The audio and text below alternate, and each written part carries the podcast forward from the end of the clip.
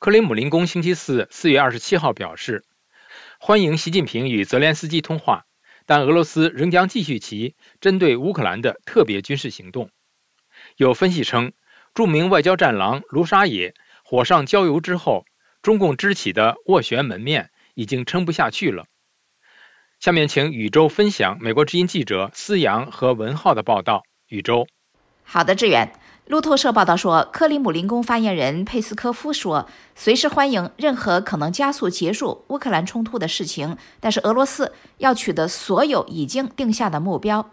中国声称在俄乌冲突中保持中立，但是自从俄罗斯入侵乌克兰以来，中国一直拒绝谴责俄罗斯的入侵行为，同时在国际社会对俄罗斯进行大范围经济制裁之际，支撑俄罗斯。美国之音记者四阳报道说。美国普林斯顿大学中俄问题学者吉尔伯特·罗兹曼认为，习泽通话的时间点与卢沙野讲话很有关联。他说，中国在许多国家的声望因此大受损害。欧亚集团全球宏观地缘政治资深分析员阿里维恩在一封电子邮件中告诉美国之音，卢大使的言论对这次通话起到了促进作用。卢沙野四月二十一号接受法国 LCI 新闻台访问时的言论，令人无法相信中国会发挥建设性作用，在俄乌之间劝和促谈。思阳的报道说，相比与泽连斯基的通话，习近平已经与俄罗斯总统普京进行过多次通话和面谈。北美知名自媒体人文昭在其《文昭谈古论今》视频节目中评论说：“你要去调停冲突吗？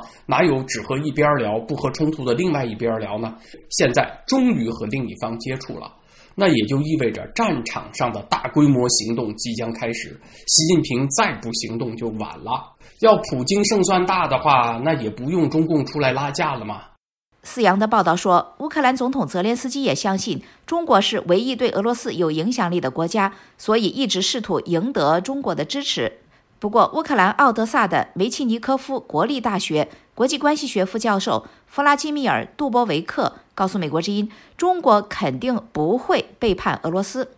捷克总统彼得·帕维尔日前在政治新闻网站政客刊登的专访中指出，中国从战争中获得的利益太大。只想要战争拖下去，因为北京能从莫斯科得到便宜的资源，交换与莫斯科之间无止境的关系，而西方可能因为乌克兰而变得有一点弱。不过，美国华盛顿的智库国防重点亚洲接触项目主任莱尔·葛德斯坦接受美国之音采访时说：“中国应该不希望战争拖得更久，因为战争给中国带来更多的麻烦。”乌克兰目前正在准备春季攻势。而俄罗斯认为自己与西方之间面临生死存亡的对抗，所有的分析人士都说，在目前的形势下，任何和平建议都不太可能奏效。自媒体人文昭在其《文昭谈古论今》视频节目中说，习近平选择此时通话是为了救普京一命。中共这个时候发起外交斡旋最强的动机啊，我认为其实还是曲线挺俄啊，就是想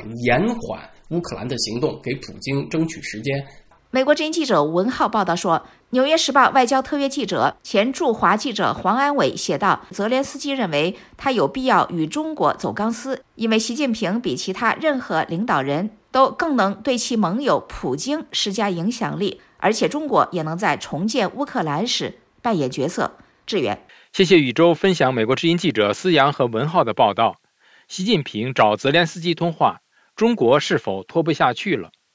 了解更多新闻内容，请登录 voa chinese 点 com。